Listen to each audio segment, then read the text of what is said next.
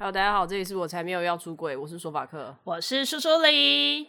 这一集的来宾是猫派，我们欢迎大狗狗先生。大家好，我是大狗狗先生，猫派的大狗狗先生。我觉得很妙的是，他长得很高。你想象中的他长怎样？大概就是平均身高大概一百七十公分左右，然后可能也是瘦瘦的这种。但是我觉得把我想象太美型了吧？好，对不起，刻板印象。我想象中的大狗狗先生是。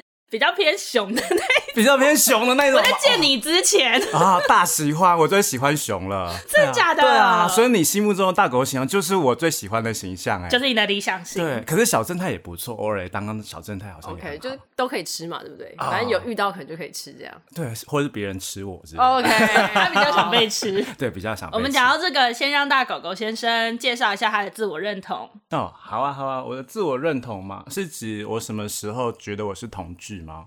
我觉得可以讲讲你现在觉得你自己是什么？呃，我觉得我现在是一个杂种。哎、欸，等一下，这个出去，我觉得我们是不是会被告？不会，他自己讲。对，我自己讲，我自己讲。OK，我没问题。因为其实我觉得台湾的很多人，大部分都有非常多的族群嘛。那我刚好，我爸爸那个地方有客家人，然后我妈那个地方是闽南人跟原住民这样，所以其实大部分的那个血统都有有一点，所以看起来也像是。能够接受各式各样不同的文化，除了这个杂种之外，我也是个同志嘛，然后是零号，这样要强调吗？可以可以可以，纯零号，好纯零号，而且还是个人形犬，BDSA 里面的人形犬，这个大家就可能比较不熟悉了。这样，我觉得我们可能要介绍一下人形犬是什么吧？你可以帮我们介绍一下吗？啊，好，人形犬呢，它其实是 BDSN，就是呃调教犬里面的一种特别的属性，这样。那通常我们会说，人形犬可能会是 puppy 或是 dog slave 这两种不同的方向。如果要就是继续讲，会有点太深。可是就简单的说，就是有一些人他们的内心感觉好像就是有住一只狗狗，然后那只狗狗可能就会想要去做出一些像狗一样的事情。所以如果你要说它是一种角色扮演，好像也是可以，但是它比角色扮演更复杂的多，因为它必须要有另外一个主人跟它一起搭配。那有些人就说啊，是不是里面还有一些特别的行为啊？那个可能就是我们在说其他的分类的事情。简单的来说，应该就是这样。因为我想到一个问题，因为在游行的时候都会有穿皮革的那个装扮，那个什么，那个什么，那个是一个必备的，还是那其实也是一个分类而已？哦，在我们的那个狗狗圈里面有一个专有名词叫做犬魂，就是狗狗的灵魂。它的意思有点像是，当你成为一只狗的时候。你要怎么样意识到你是狗狗？也就是说，如果你在面对你的主人的时候，你可能会从人形的状态变成狗狗的状态，然后你在狗狗那个状态，你的犬魂就会主管你的整个身体跟你的身心。它是一个很难形容的说法，所以我其实觉得每个人的犬魂都不太一样，然后每个人他成为狗狗的形式也都不太一样。那我们在游行里面看到戴着口套啦，或是穿戴着尾巴啦，那其实都是。强化这个犬魂，让自己犬化的一种方式。我在推特上面其实有一个账号叫做大狗狗先生，然后那个大狗狗先生呢，因为跟大家的互动，大家都蛮喜欢跟我聊天什么的。可是约出去之后，大家都会面露尴尬的表情，然后偷偷的问我说：“哎，我问你一件事情，你家的主人是你的男朋友吗？”因为大家不知道狗狗是什么东西嘛，所以他可能就会用各式各样的方式来想象。甚至有一些推特的网友，然后他说他是真的这样说，他说我就是一个戴着圆圆眼镜的柴犬，然后用狗爪在打键盘，这样，也蛮可爱的。对啊，其实也蛮可爱，就觉得哦，这好像是我的个人形象，虽然看起来完全不像。那你的主人那时候有帮你选犬种吗？犬种嘛，哦，这个其实也是每一个主人都不太一样的哦。有一些主人他们的想法是说，不管是取狗名或是选犬种，都是很 free 很自由。当你的认同是什么就是什么。那有些人会从他的互动之中看出他可能是什么样的狗狗。所以其实有些人可能会说，哦，你可能是柴犬，你可能是阿拉斯加犬，你可能是哈士奇之类的。而有些人会觉得，只要你是什么，你就是什么。所以我们在。人形犬界其实还有一种特别的分类，比如说就是大家都觉得是狗狗嘛，可是我们其实也有人形猫、人形狐狸，然后人形蜥蜴之类的。只要他认为他是有这种属性，就可以是这种属性。我觉得人形蜥有点难想象，你有没有觉得很帅气？就可以像岩柱这样啪啪啪啪啪喷出火焰来。所以这就是为什么我们在同志游行很常看到男同志做各种不同的动物的装扮，对不对？可是其实女同志并不是没有啊，只是比较少吧。而且那很搞刚，然后比如说有些玩偶装什么又很热，对，可能我们就是比较懒啦。哦，对，想到穿那样就玩偶装，其实的就是比较接近另外一种族群，叫做兽圈。兽圈跟狗狗圈其实也有一点方向上的不同，它有点像是穿戴全套的装备，就是从毛毛的头套啦，然后毛毛的兽绳，再加上兽尾这样子。做成了一种角色扮演，然后这样的一个形式跟狗狗圈有一些交轨，但它并不是完全等同。所以有时候在游行的时候，你会看到很多种不同的穿着装束出现。那我觉得，不管是人形犬这一区，或是兽圈这一区，或是单纯的调教，比如说捆绑啦，然后皮革之类的，其实都是有各种不同多元的路线，我也都觉得蛮有趣的。本来其实。同志就是一个非常边缘，可是很特别的族群嘛，所以就会容许很多不同的特色出现。我觉得这是一件很好的事。那就你的状况来说，你算是很公开出柜的一个人了吗？就推特上来说好了，看起来就是非常的公开。Open. 对对对。啊，来这边之前呢，啊，其实是我刚刚才发觉一件很可怕的事情，我的那个真实世界的一个朋友忽然就加了我的推特，还用真名。对啊，我想说，哦天哪，你是不是要示威啊？好可怕！那他知道你是谁吗？那个时候我就很小心翼翼的试探他，然后我就私讯他说：“你好，旺旺。”那个旺旺其实是就是呃我在推特上面常常会有那种互动的方式，但是他那个时候好像回应的其实也是非常的自然，感觉好像不出是他是为了要试探我，或是想要跟我说：“哎，我看到你哦。”这种感觉而出现，只是单纯的被我的文章吸引。因为大狗狗先生其实蛮容易 在推特上看到的，而且如果是 Google 搜寻，很容易会看到各式各样的关键字，什么的嗯银行啊、嗯啊、老虎堂啊、幸福堂之类的，这样。想要知道自己去 Google，大家可以搜寻大狗狗先生，可以找到他。我有个问题，我很好奇，你在传讯息的时候，你有时候会加旺，就是很明显是有一些狗狗撞声词，那你有没有？比如说在工作上，或是跟没有出柜人的互动上，你有没有就是不小心打出“旺”或什么的，然后让人家觉得很奇怪的时候？你怎么这么厉害？好可怕哦！因为我最近啊，在工作上联络，寄出各式各样的信，然后那些信呢，有些时候就是职称是主任的，我就很常打成主任。我说：“主任你好啊，糟糕了，就是要赶快把它改成主任这样。”然后有时候因为我的旺通常是加在鱼尾，好汪这样，所以我其实就有时候会说，就是静待您的回信的汪，就很惨，每次都要回去再就是重新的删除一次。可是我记得有一次寄给一个很有名的名人，那个是名字说出来大家都会知道的某个文化界人士。然后那个时候我就说，就是期待老师的光临的汪，他那个时候就回我抱抱。我想说啊，他是不是有追踪我的推特？糟糕了啊！而且其实老师也是圈内人啊、哦？有可能哦，这样就也许他会在某个时候就是忽然现身说：“哎、欸，我其实就是看你的推特推很久。”或者其实跟他互动的时候都是用肉酱跟肉酱之间，他会说：“哦，其实我看你的推特长大，对，对你的屌很美丽。哎呦，所以你有肉酱是不是？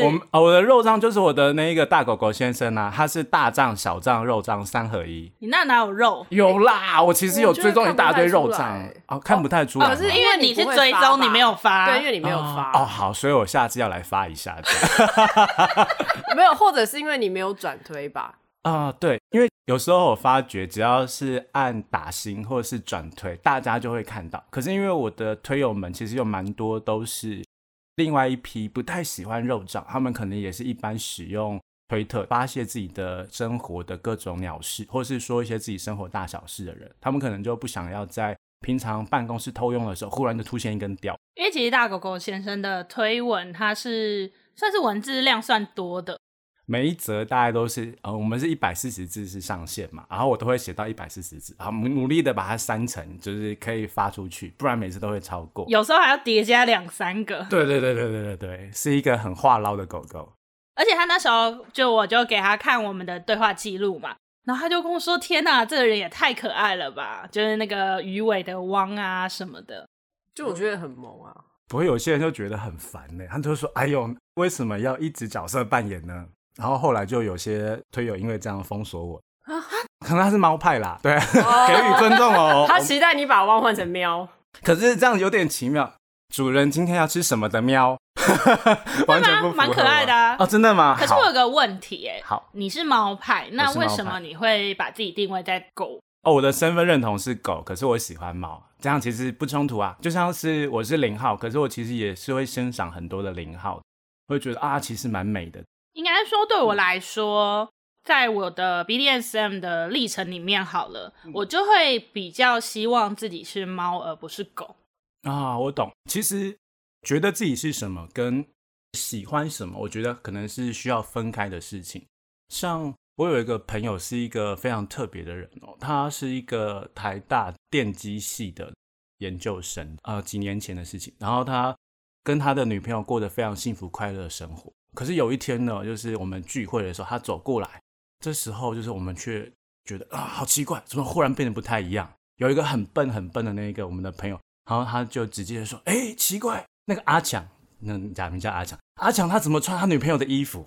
哦，另外一个很机智，立刻就赏他一巴掌，说：“你给我闭嘴，大家不要讲话。”然后阿强就这样走过来了嘛，很聪明的那个就开口，他的第一句话是：“你好，我们现在要怎么样称呼你呢？”我觉得这句话超级厉害，对不对？很温馨呢。对啊，很厉害的一个人呢。就是知道他到底发生了什么样的状态，然后又鼓起了什么样的勇气，决定要现身。然后最后呢，阿强就说：“叫我爱丽丝。”哦，他就说他每次在跟女朋友做爱的时候，其实呢，他都是幻想着他自己是他女朋友被一个男人干。嗯，所以他喜欢的还是女生。他喜欢还是女生，可是有点像是一个男生的身体里面住着一个女同性恋，所以。我觉得自己是什么跟喜欢什么这两件事情可以是分开来看。哎、欸，很赞哎！我觉得互加盟是不是都应该要听一下这一段？哦，我有讲给胡家蒙听呢。啊、然后他们就说我们要带着信仰跟呃愿力，然后来包容这一切。哦，阿、啊、不就谢谢哦。我后来都觉得，就是有些时候跟这些有信仰的人，你很难沟通。他是一个可以表现的很善良的人，可是他的内心已经被某一种信念给填满，而那个信念是没有办法沟通的。所以很多时候，信仰就会让人做出很可怕的事情。讲到这个，就想到你之前的那个推文，那个反同女孩，这什么幸福堂是不是？啊，对。好，我们叫做幸福堂女孩来称呼，没问题哦。她是一个我非常非常久的老朋友了。其实她也是一个好人。我刚刚在讲刚刚那一段说善良的人会做出很可怕的事情的时候，想到的也是她，因为。他一直以来都对大家非常好，甚至会在朋友流落街头的时候把他收容进他家。但他对于同志一直都有一种信仰上的可怕的信念。有一次我在跟他聊这件事情，他就说：“我一直都觉得你们同志就像是一种坏癖好一样。”他就举例哦，说我非常非常喜欢夹娃娃机，夹娃娃机可能会废寝忘食，每天可能下班之后。他就花个好几个小时，准备一大包的硬币去投每一个机台。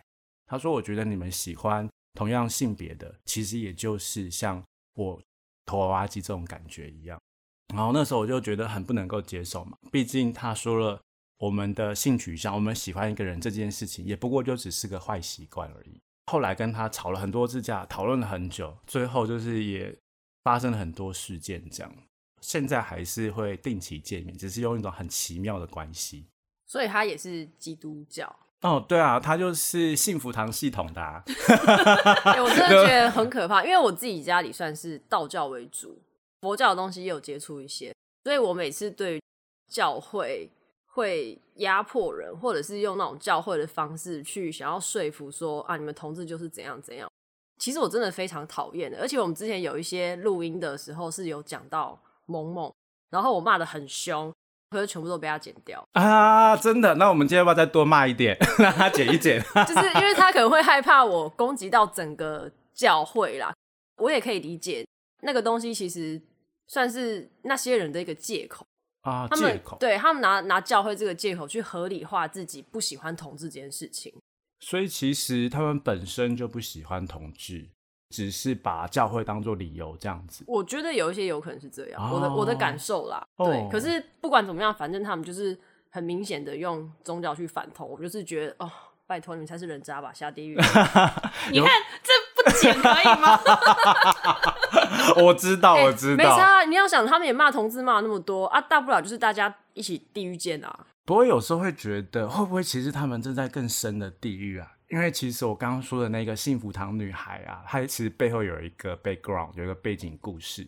我刚刚不是说她收容了一个女孩子回家吗？那个女孩子她其实是跟她交往十一年的药师女朋友分手。哦，这个是一个很精彩的故事。有一天我们到了某一家连锁家具店的那个餐厅，这样，然后那个时候她就坐在角落的地方，人来人往嘛，全部都是幸福的家庭在吃饭啊，就只有她一个人。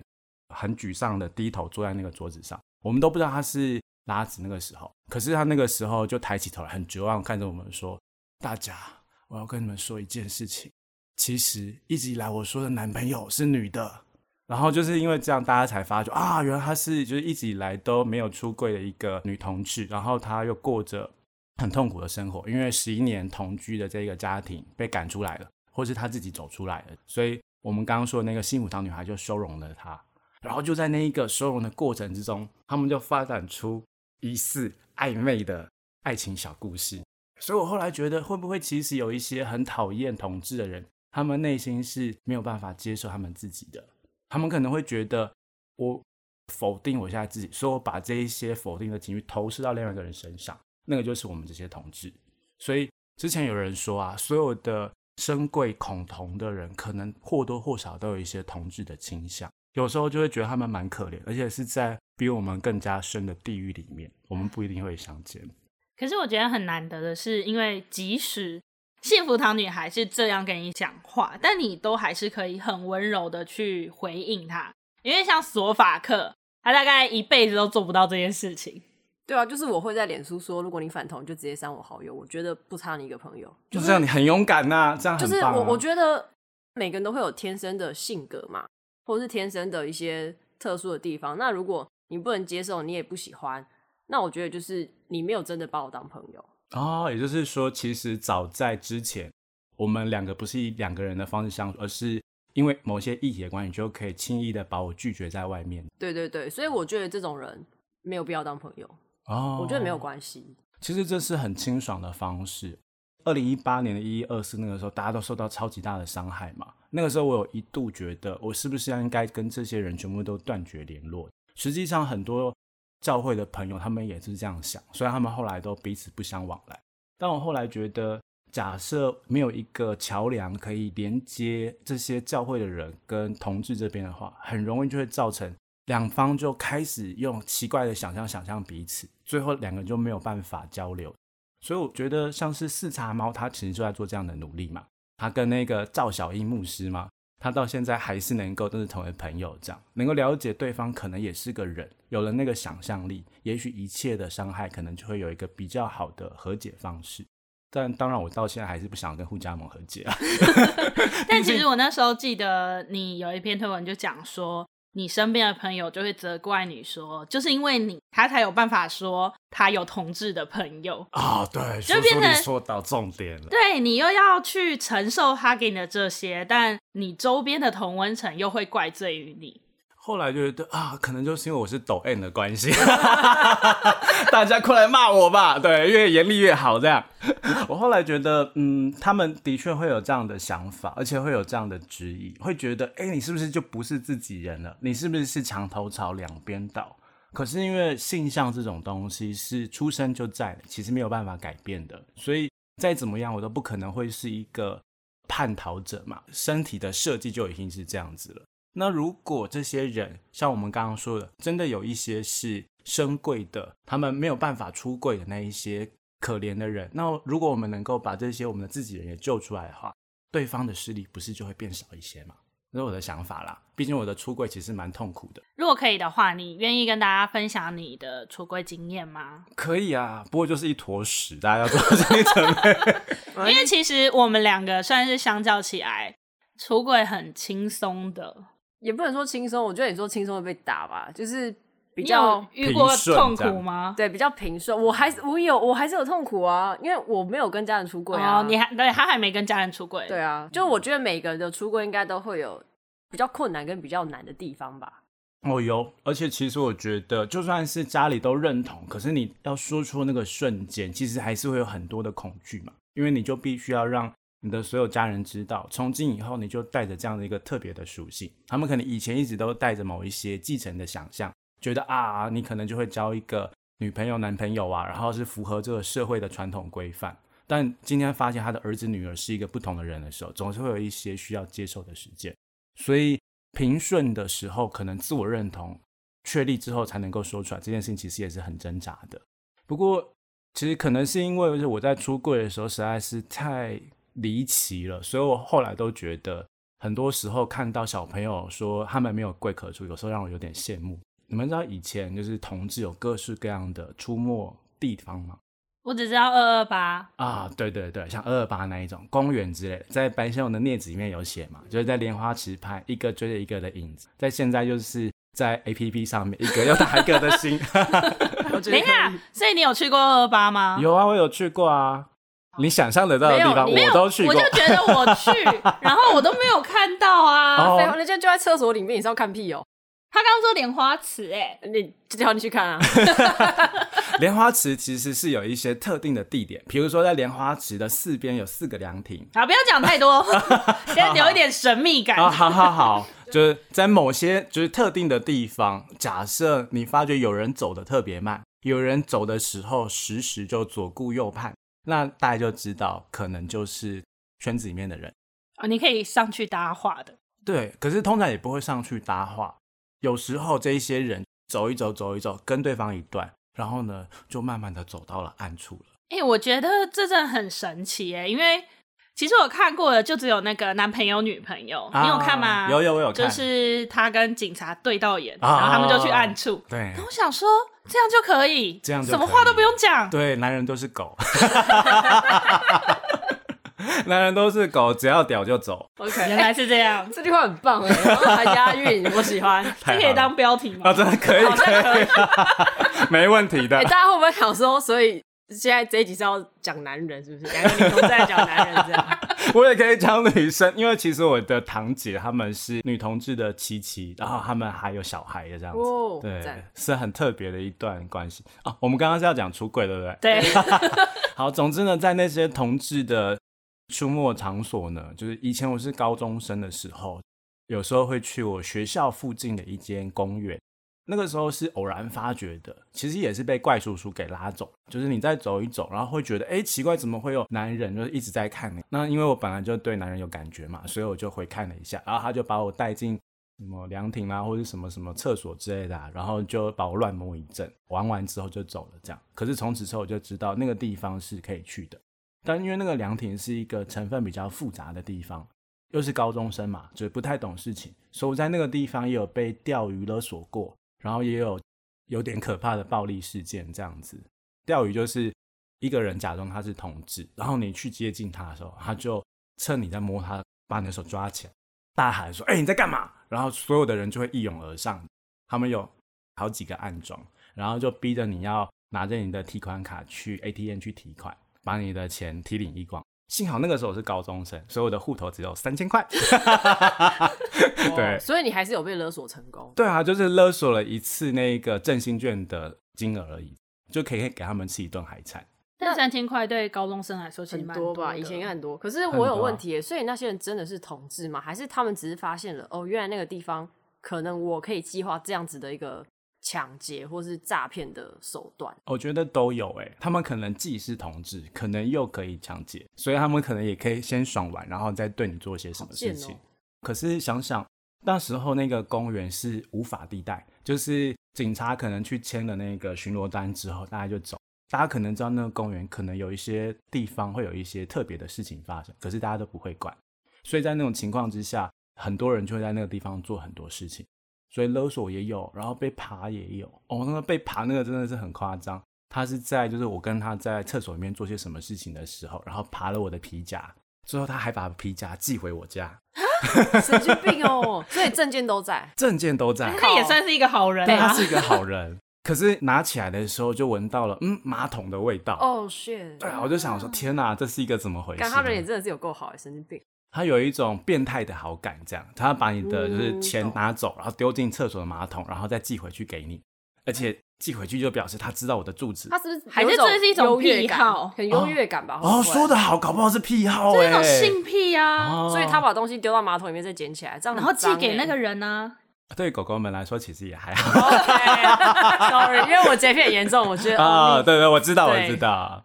对，你就是在 BDSM 里面有很多不能做的事情的那一种。可是如果就是我们 BDSM 的喜好单里面，就是勾选了某一些东西，其实你不能做，其他的东西你可能就可以做，因为我们的选项很多很多。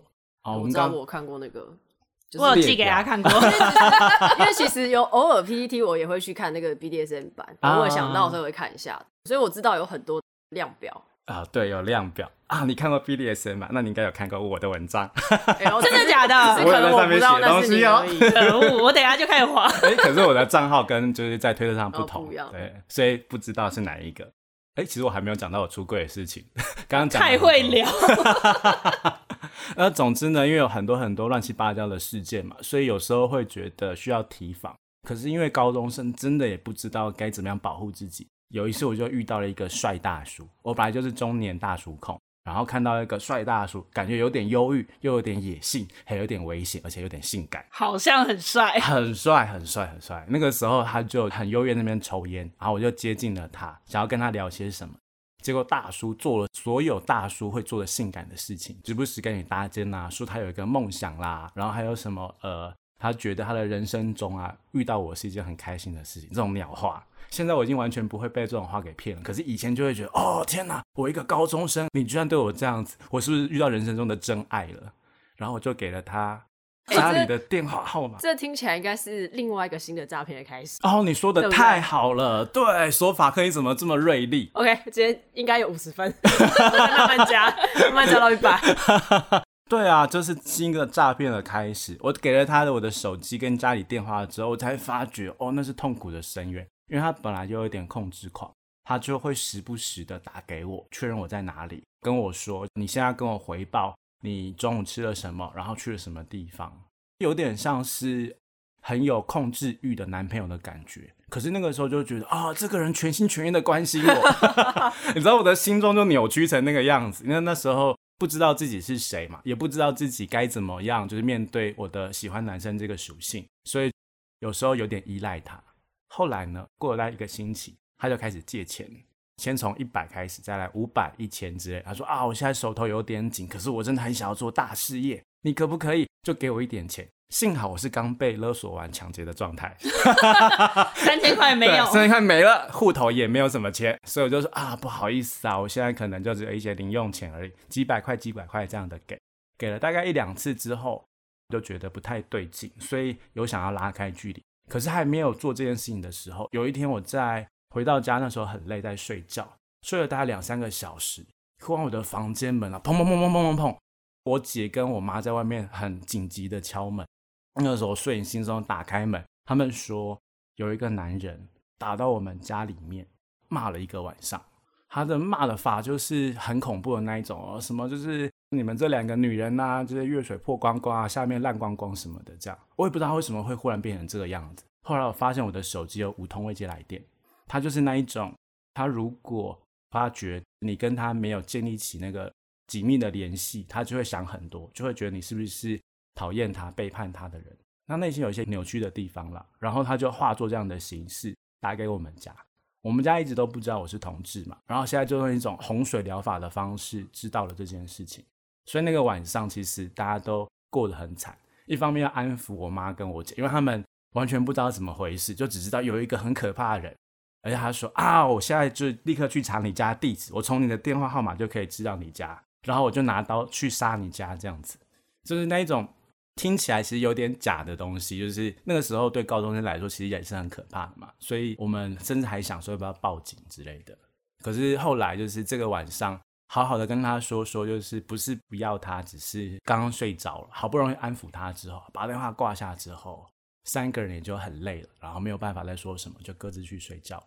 所以我的出柜就是在那一次就直接破功了，之后也不再需要什么，就是哎呀，你要接受你的儿子是个喜欢男人的人，因为完全都是因为要解决这件事情，所以同仇敌忾，最后就再也没有质疑这件事情。这样算是一个好事吗？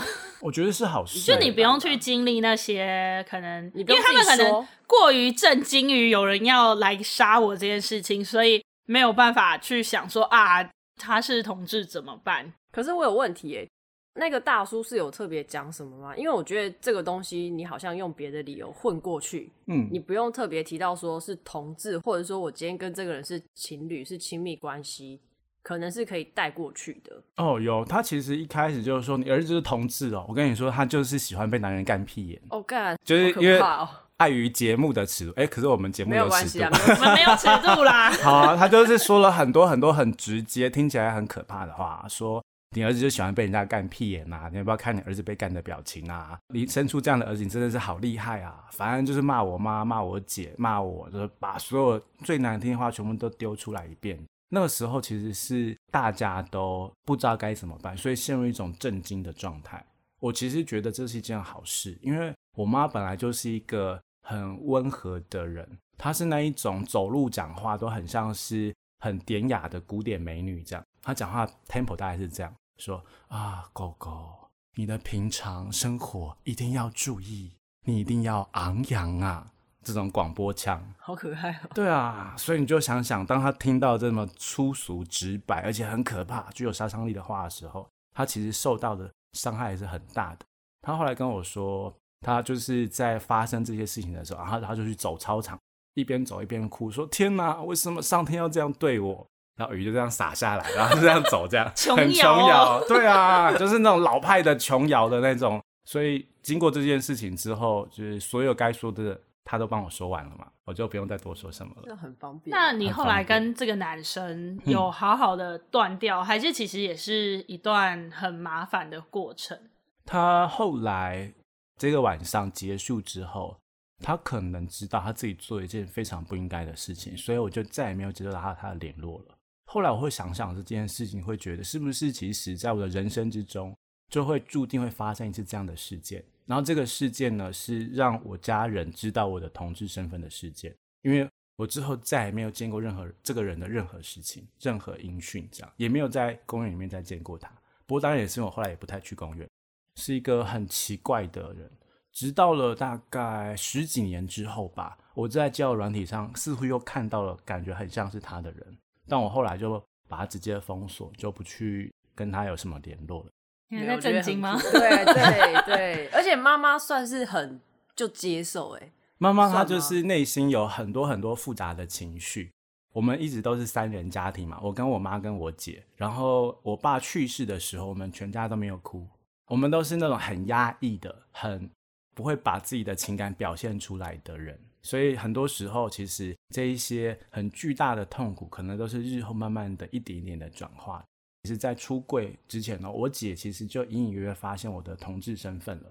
可是她那个时候做的做法，不是跟我妈求证，她也不是跟我求证，她做的做法是让我觉得很困惑。我们有一个医生堂姐，然后她那个时候就跑去跟我的医生堂姐询问一件事情，啊就说：“哎，姐，我跟你说，我弟啊。”他常常会穿着破掉的牛仔裤回来，那个破掉牛仔裤是不是他跟男人进行激烈性爱，所以扯破牛仔裤？太好笑了！这个我那时候真的觉得，哇塞，你到底对你弟有什么要想象、啊？想象力一百分诶！对啊，他真的是可以把我就是想象成各种他所看过的 BL 激情主角这样子。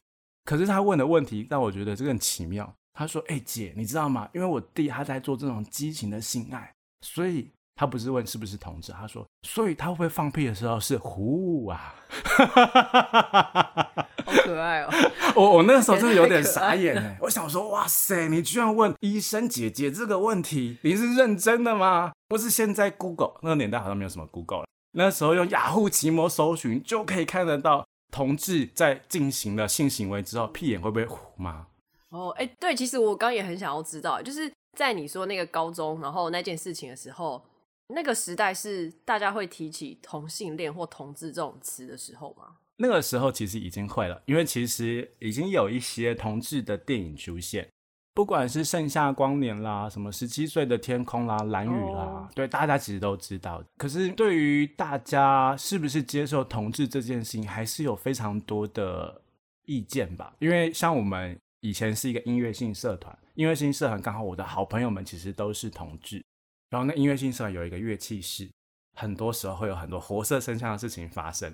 大家都知道，在某个时间点。可能某个男生跟另外男生进入那个乐器室里面，就是在整理乐器或上乐器课之类的。Oh, OK，懂。但大家都不会说出来，大家也不会展现自己的同志倾向，所以有点像是关起门来什么事情都可以做，打开门来什么事情都不能说这样的一个时代背景。那像是刚刚大狗狗先生有说，你有其中一个身份是原住民身份嘛？那你觉得在原住民身份这个基础上面，你去同志这件事情，有让你觉得你有比其他人更多的困难吗？如果是原住民的话，的确会在面对到底自己是谁、族群认同的时候出现某一些问题。不过，因为我们家一直以来对于各式各样的族群都蛮能接受，而且也会鼓励我们去尝试或认识各式各样不同的文化，所以对我们来说，好像。不会是一个问题，比较多的一点是，就是当你发觉你自己是一个同志，然后你又是一个原住民，然后你可能又是有具有某些边缘的属性，你在边缘的边缘的边缘，就像是我有一个心爱的弟弟，他是左撇子，他又是同志，然后他也是原住民，在这种情况之下，也许你就会发觉一个边缘的边缘的边缘就是一个很特别的人，而有时候我还蛮喜欢这种特别的。所以，其实你认识这么多基督教朋友，是不是基于你是原住民这件事情？嗯，不会耶，因为其实虽然我是原住民，但我其实跟族群之间的接触不算是太多。所以对我来说，我知道我们花莲有非常非常多教徒，就是其实也都是原住民族，因为一直以来就是传教士就是深入各式各样的部落。但对我来说，好像不会因为这样的影响。我认识比较多的同志，大概都是在台北这个地方就学的时候，或是在网络上认识的。然后这些基督徒们可能也都是有某一些特别的特性吧。我记得我在大学的时候，因为看起来很像是容易被骗的类型，所以有任何奇怪的事情都会找上我的身上，像是直销、心灵成长课程、邪教。然后还有各式各样的教会，不论是大的或小的，不论是道教、佛教、一贯道都有。对，每一个教会都有很多很奇怪、很奇葩的那种行为跟仪式，这样。你的人生有好多被骗的 经验，生起来感觉就是一个看起来像是很容易被骗的脸啦，所以大家就会用各种方式想要夺取我的什么这样子，希望能够尽量夺取我的肉体啦。其实我自己觉得很奇妙，我一直觉得说，到底为什么好像都是。基督教利用神明在迫害人哦，我觉得刚好我的朋友告诉我一个很棒的说法，那是幸福堂女孩说的。幸福堂女孩说呢，其实，在所有的基督系列的宗教里面，他们都认为人生有原罪，这是一种非常特别的信念模式。只要是你觉得你生有原罪。那你的余生不断的努力，就是你要把那个罪用你自己的方式给改正、修正到一个神的道路上。所以，虽然他们会说耶稣的宝血洗净了所有罪孽，但你的人生还是有很多很多的坏的根性或是癖性。而他觉得我们的这些性取向就包含在罪的里面。但其实基督教信仰跟东方这边的想法是很不一样的。我记得有一个叫做潘乃德的人类学家，他其实有说过，西方这些基督教文明呢，其实是罪感文化；我们东方呢，其实是耻感，礼义廉耻的耻。耻感是什么？它有点像是你看到其他人做一些什么，所以你会因此而警惕自己，而能够从众，做一些不会侵扰到他人、伤害到他人的事情。这是在我们所有的经典里面都常常出现的。可是西方不是这样。他们认为每个人出生都有那个罪孽，而那个罪孽就是我们之所以要努力的追寻神的道路的地方。其实我从小就是基督徒，是，但我到现在还没有受洗。我奶奶常常会说，她希望她在活着的时候可以看到我受洗，但其实我一直拒绝她。我觉得有一部分也是在于，我觉得在基督徒上面对同性恋的。定义还是很模糊不清的啊。毕竟在圣经里面有很多很多的经文，好像是彼此互相反复。你会看到在圣经里面啊，耶稣跟很多的男人都亲嘴，可是又说，诶，其实，在这些经文里面，男跟男人之间似乎是不能够进行各式各样的亲密接触，这样。但是又没有直接说，如果他们两个相爱是不行的。嗯。对，所以我其实觉得这是一个很奥妙的地方。在几年前，其实有出现过很多类型的书，叫什么《圣经密码》，就是你从这些经文里面，你就可以看出哦，之后会有什么样的可怕的事情发生，可能是战争，可能是疾病之类的。所以就证明了，其实圣经本来就是闪族的文化，闪族的神话。所以这些神话里面有很多的多义性跟解释性，是很自然的事情。现在我们不是教会其实有分成福音派跟另外一个是灵恩派嘛？就是福音派其实就是解经的，就是努力的要把这些经典解出来。可是到现在大家都没有找出一个确实的证据说基督宗教就是反对同性恋。因为我前阵子有上另外一个节目，那在那个节目的时候，里面的一个来宾他就跟我说，他没有办法像基督徒一样。因为我们是觉得圣经里面的东西是曾经发生过的事情，我是真的这样觉得，我打从心底这样觉得没错。但他那时候跟我讲说，他可以接受这是一个预言，就像你刚刚说这是一个神话，然后要让你去明白一些事情。其实我一直到他跟我讲这句话，我才恍然大悟说，原来有人是这样想的，就是在我的世界里面，其实没有这个东西是假的，这个信念存在过。所以一直以来，你都觉得圣经的所有事情都是真实的，这样？对啊。哎、欸，其实我也觉得是、欸，哎，就是我会觉得说，哦，那些东西应该就是真的有发生过吧？不然为什么要写进去？然后或者是不然为什么那么多人要把它翻拍成电影啊，或干嘛的？啊，在神话学就是关于这里有一个非常有趣的现象。其实，在我们讲到神话的时候，都会发觉一件事情：圣经不是出现了挪亚方舟大洪水吗？你会发觉。不论是闪族的圣经的这一个文本，或是在其他的巴比伦啊，或是在非洲啦、亚洲啦、澳洲啦，所有的原始民族们，连汉族都有，都有出现过大洪水的故事。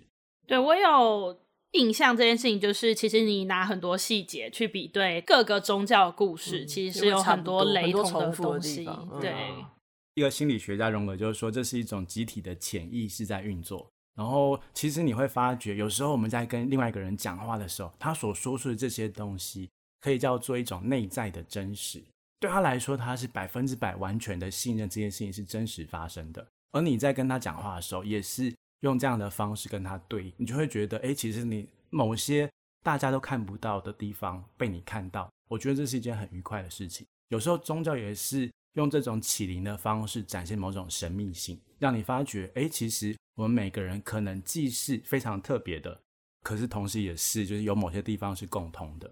哎、欸，对，我还没讲完，然后我还没有受洗，还有另外一个原因，除了同性恋以外，因为我觉得活在这里面实在是一件蛮快乐的事情。就你说，你说有正当理由，对我就是这样的。对啊，没有，我就觉得好像受洗之后，我要呈现一个非常属灵的状态，对对对对对，在神的道路上，就是要很乖的。我还没有 ready 好。我之前曾经就是有一任，算一任啊，反正就是跟一个人就是产生了很激烈的那激情的量子纠缠。他后来就离开，原因是因为他其实是另外一个系统的。哎，那个故事要讲很长，可以讲吗？可以讲讲讲讲讲。OK OK，好啊，反正呢，就是有一天呢，我去游泳的时候，就在游泳的那一个淋浴间里面遇到了他。我觉得你们的淋浴间跟我们的淋浴间都不一样。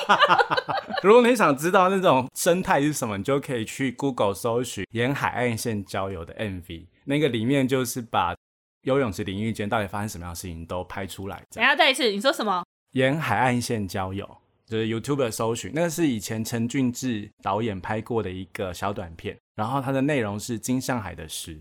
简单的说，就是在游泳池的更衣室里面有。各式各样的活色生香哦！你在淋浴间里面，就是可能洗洗澡，就发觉，哎，你的浴帘被拉开了，那有人就走进来。然后我刚刚说的那个另外一个系统，所以老虎堂男孩，我们今天会不会被幸福堂跟老虎堂告啊？真可怕！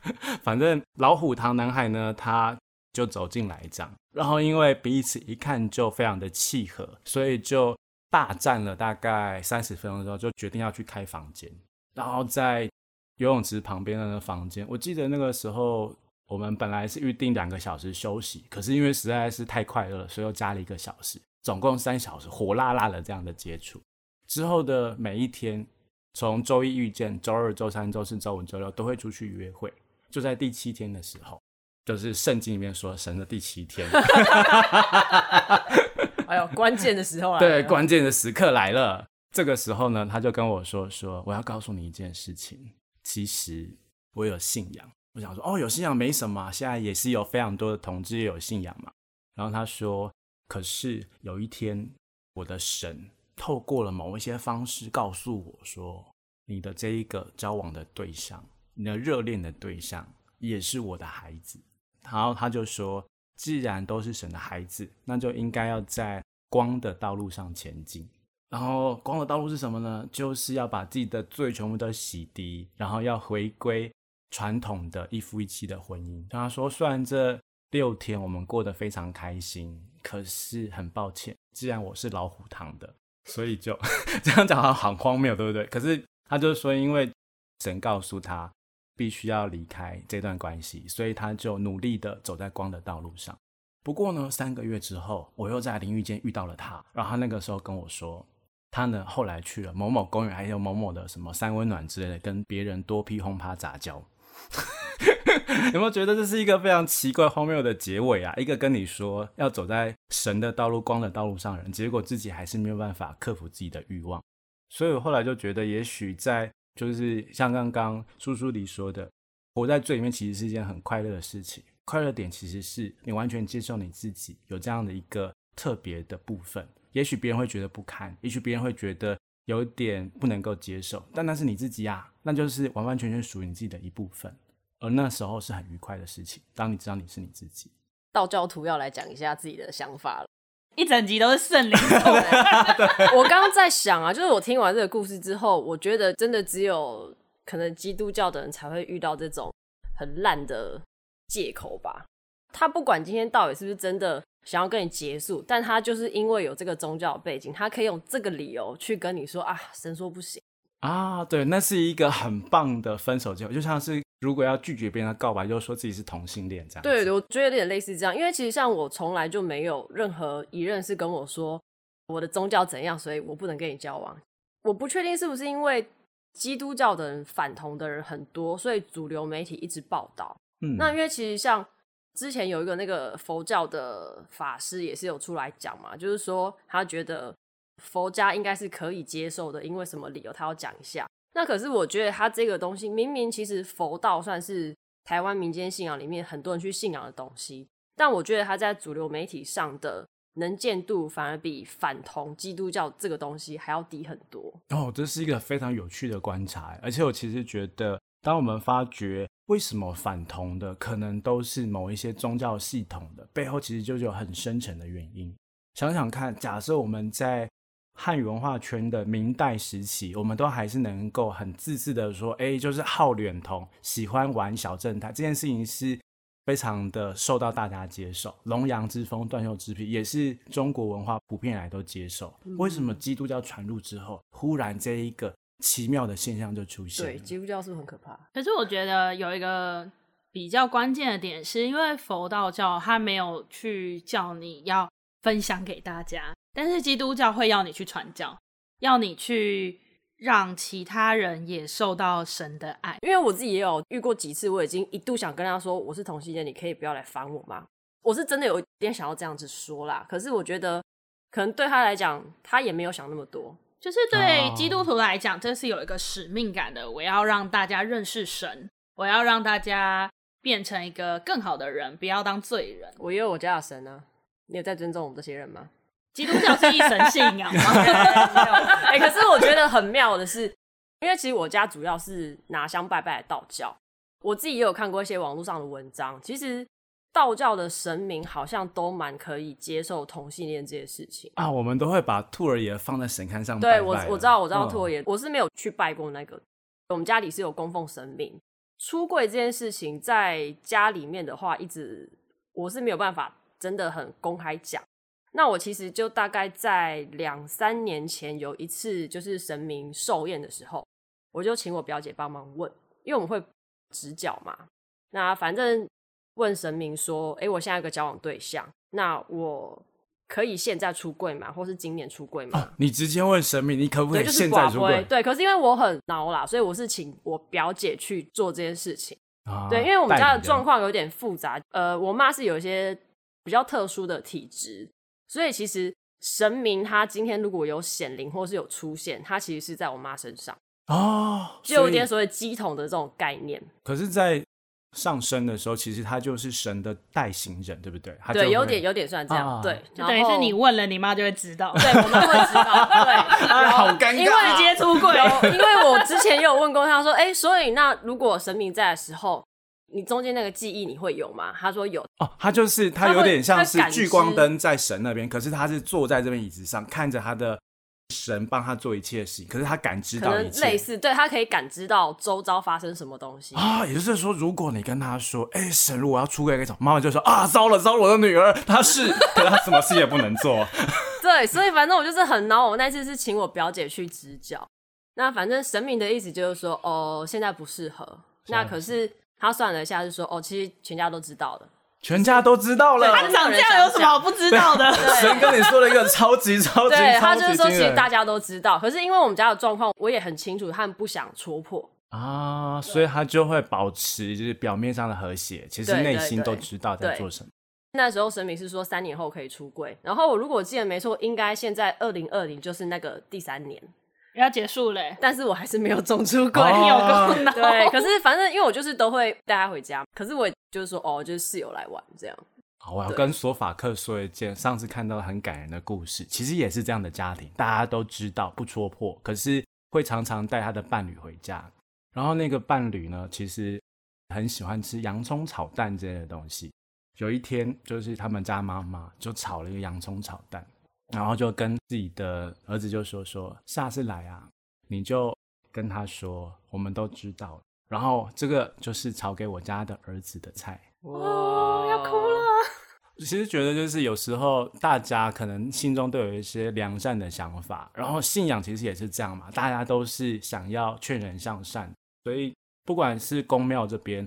或是道教这边、佛教这边，或是就是基督信仰这个地方，每个人也许都是作为一个信徒，都想要让自己的善良变得更强。但有时候有些善良真的会让人受伤。像是我记得有一个叫做海耶克的经济学家有说过嘛，通往地狱的地砖就是由善意铺成的。我记得我那个时候在跟幸福堂女孩讨论一一二四这件事情，然后她那个时候还是投了反对票，我就跟她说。你觉得你自己是很良善的，可是你要认知到一件事情，你就是用投票这件事情恶劣的伤害了我们，选择就会有责任，所以你要承担。他是一个很善良的人，所以他知道，然后他也说他会，因为我的信仰，因为我发生了这样的一个事件，而我选择了我要投下反对票，所以我知道我伤害了你们。他的良善跟他的伤害性同时存在。有时候我觉得在面对基督徒的时候，也有这种很矛盾的感觉。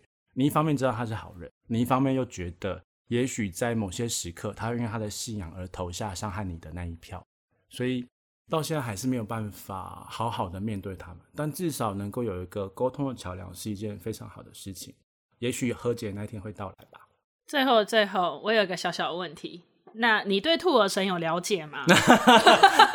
兔儿神，兔儿神，我有了解吗？嗯。应该说，我知道他背后的故事是来自于明清的一个笔记丛刊小说。然后呢，这个叫做胡天宝的兔儿爷，他其实是一个小官，嗯，算是当时的那种脸童，然后最后的某种就是特别的身份这样。可是他其实在世的时候，并不是一个很厉害、很光明、很善良人，只是因为他在死掉之后托梦给别人说可以来拜我，然后我会保佑你们，所以才成为一个信仰。可是，在汉语文化圈呐、我们放上神龛的各式各样的神明，其实都有一些奇妙的属性啊。像胡金，我们也拜；像某一些特别的小神小灵，我们也拜。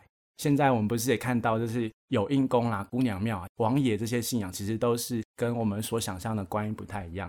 台湾可能就是这些民间信仰，就说明一件事情：既然我们是一个多文化、多语言，而且其实是多包容的国家，所以也许。不管是性别、性取向、性认同，或是对于基督跟非基督教的这些信仰，可能都有一个特别的宽容的文化，而我觉得这是一个很棒的事情。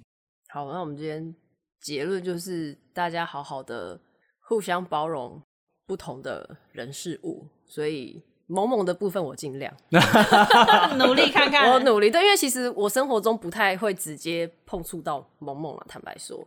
看到他们或看到新闻，我是觉得啊，可怜呐，没读书哦。你才不是这样讲。那你要不要去碰触看看呢？我可以把我的赖给你。我我怕我可能就会拿什么手榴弹去跟他们洗。他搞不好也想要洗涤你，就急 NO 对决。